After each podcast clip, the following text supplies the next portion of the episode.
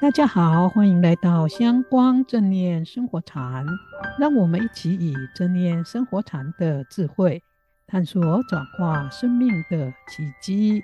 我是禅子，我是静观。我们今天的主题是用步行禅走出无碍的人生。在上一次，我们分享波斯诗人鲁米一首名为《客栈》的诗。这首诗呢，把情绪和想法拟人化。我们分享完了这首诗以后，静观有说他要用这首诗的内容来观察自己的情绪和想法。我们也有说要请他分享练习的心得。不晓得静观有试着用吗？是不是可以跟我们分享你的心得呢？有啊，我有试着用《客栈》这首诗来观察心中升起的情绪和念头。我发现。在我们日常中，真的如卢米说的，常有好脾气的、不好脾气的、善意的和不怀好意的情绪和念头在心中升起。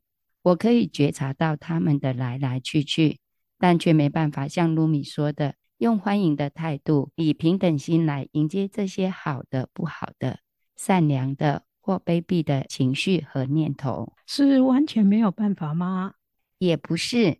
我会比较欢迎好的、善良的情绪和想法，因为他们会使我快乐。但对于不好和卑鄙的情绪和念头，我就会想转化和停止他们，但是偏偏使不上力，所以就会想不理他。但有时又觉得这些情绪和想法就像狗皮膏药一样粘得很紧，想甩都甩不掉。就会觉得有挫折感，也会有点自责自己会有情绪或不好的念头。可以理解。那用这首诗来练习觉察情绪和念头都没有帮助吗？也不是，其实静下心来想，还是有好处的。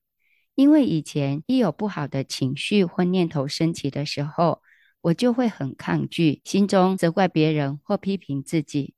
但是用了《客栈》这首诗。把好的、不好的情绪和想法看成是生活中的客人后，就比较不会把这些情绪和想法捉得那么紧，看得那么严重，觉得没有办法处理他们。相对的，会觉得自己有进步一些，开始能以比较轻松和平静的心境去面对这些情绪和想法，而且也觉得有一点点希望，以后可能真的可以把他们看成是生命中的过客。只是我现在还无法做到全然的欢迎他们。谢谢静观的分享，静观真的很认真，不仅用客栈所说的，把生活中愉快的、不愉快的、好的、卑鄙的情绪和想法，看成是生活中所遇到的客人，也有觉察到要马上把这一些情绪和想法转化成欢迎他们的心境，真的不容易。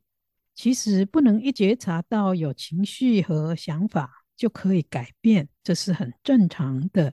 但有认真练习过，就会有进步。就像刚才静观也说到的，他自己也因为这个觉察的练习，开始改变，不再觉得情绪和想法是不可动摇的，而且会以比较轻松的方式，把这一些升起的情绪和想法看成过客。如果继续练习下去，也可能有希望可以用欢迎的态度来面对这一些好的、不好的、善良的或卑鄙的情绪和想法。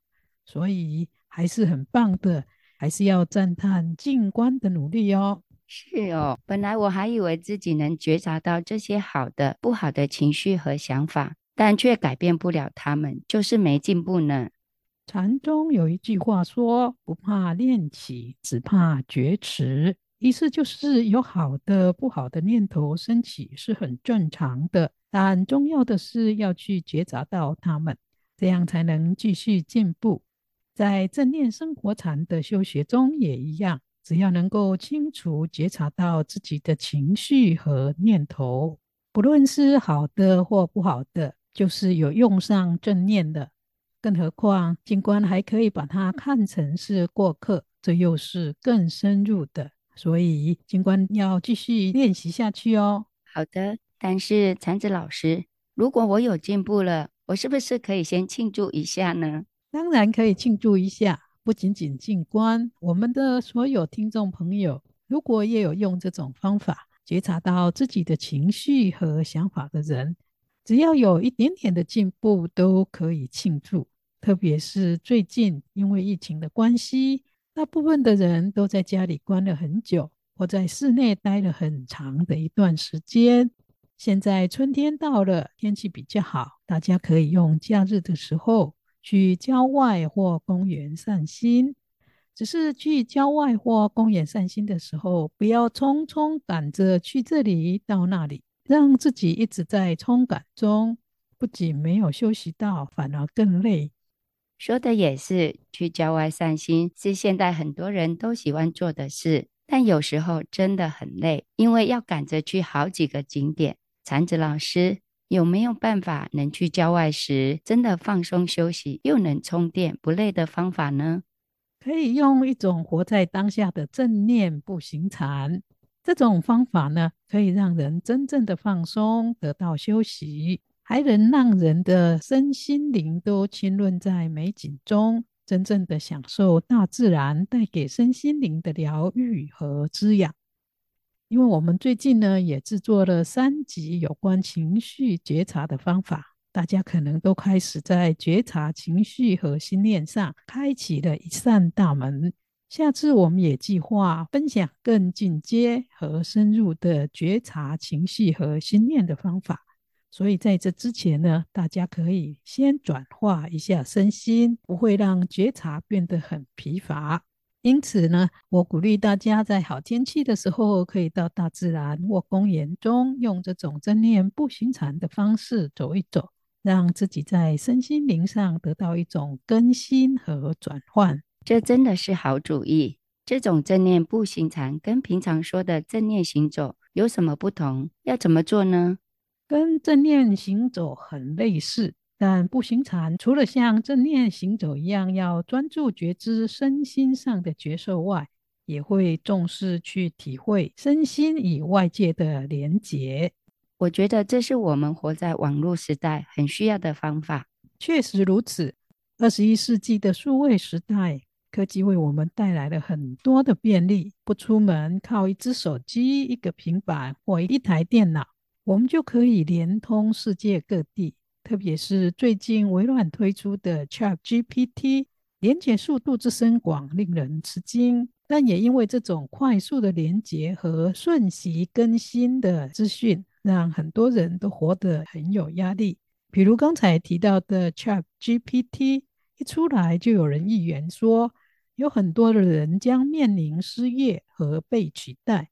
甚至传出人类将被 AI 机器人统治的说法。姑且不论这是不是会成为真的，但被点名到的工作者一定开始产生很多的担心、焦虑和不安。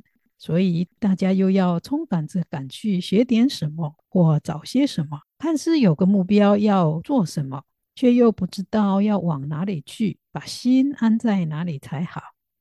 当我们这么做的时候，我们会一直活在计划和操心着未来，以及那一些不确定的事情上，而无法踏踏实实的活在当下，让自己跟自己当下最好的身心灵资源，以及眼前最有价值的人事物环境连接上。也因此，不仅我们无法过着平静和健康的生活，也会跟周围的人事物、环境和资源以及能量失联。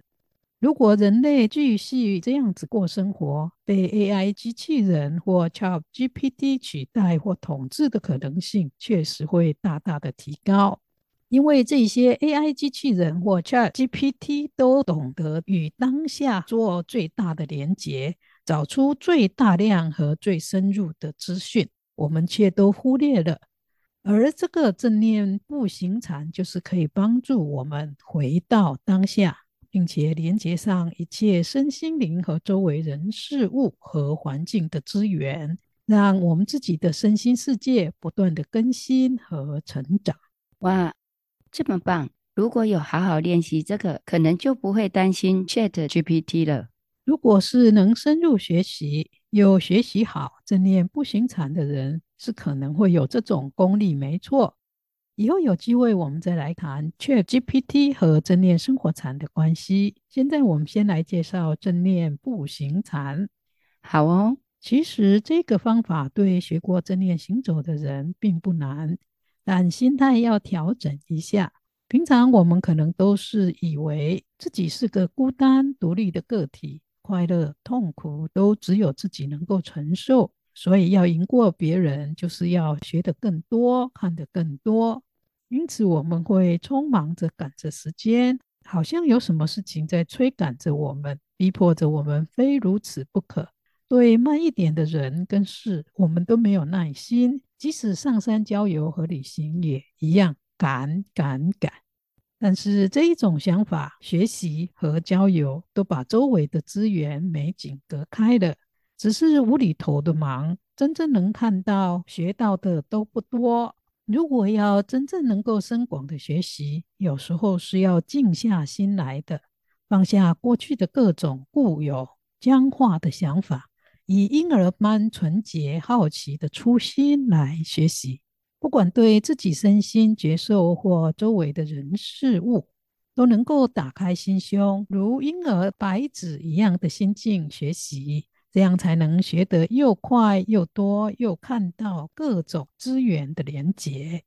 调整好自己这种心态以后，专注觉知的学习，即使只有五分钟或十分钟，都可以学到很多，看到很多连结和资源。当我们到郊外公园或山林中游玩的时候，可以用十分钟的时间来试试正念步行禅。只要你用我们分享的方法去做，相信回家以后就会发现自己的身心灵都有不同的感觉和满足感。这个方法是：首先你要找到一个比较平的地方，不用太长。但至少可以让你安心的来回走。接着把身心放松，深呼吸几口新鲜的空气，然后站立一下，打开五感，专注觉知的去觉察一下周围的人、环境、气味、音声，然后再把心收回来，开始练习正念步行禅。行走的时候可以注意两件事：一是把脚步放慢，提醒自己我现在没有要去哪里，也不需要赶着去追逐任何事物。然后让自己的脚就像要亲吻大地一样，把脚步放轻踩稳，就像我们不想惊动脚边的小昆虫一样。一步一步很轻缓的走。第二点是要注意，在我们行走的时候，可以在呼吸和脚步间创造出一个韵律和节奏。也就是说，让我们每一次呼吸时行走的步数都一样。比如深呼吸一口气，同时心中默数一、二、三、四步，在呼吸第二口气。也一样是一、二、三、四步，这是为了帮我们把散漫的心拉回到此时此刻，清楚觉知我们当下正在做的事。几次以后，即使不熟，我们也会用这种节奏来走路。这时，你的专注和觉知力就可以放在觉察脚的动作和脚放下时。与大地接触的觉受。当我们可以全心全意这样走的时候，我们会感受到我们自己的脚与大地的连结，还有与当下鸟叫的连结，还有与我们自己呼吸的空气，以及轻轻吹拂过我们脸庞的风的连结。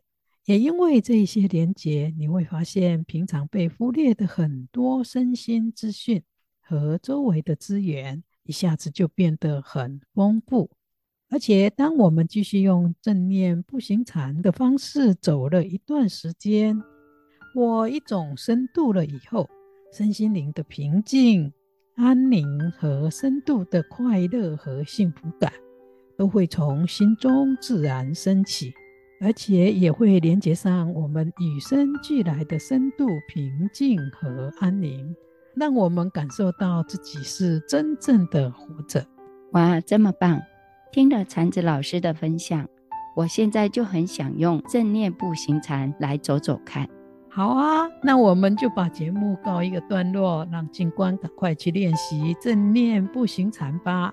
谢谢禅子老师，也欢迎听到或看到这节目的朋友们，在未来这周中能一起到公园或郊外或住家旁的草地上，一起练习正念步行禅。还有喜欢我们节目的朋友，别忘了订阅和分享哦。我们下周见。大家周外外出去郊游时，别忘了带上正念步行禅哦。下周见。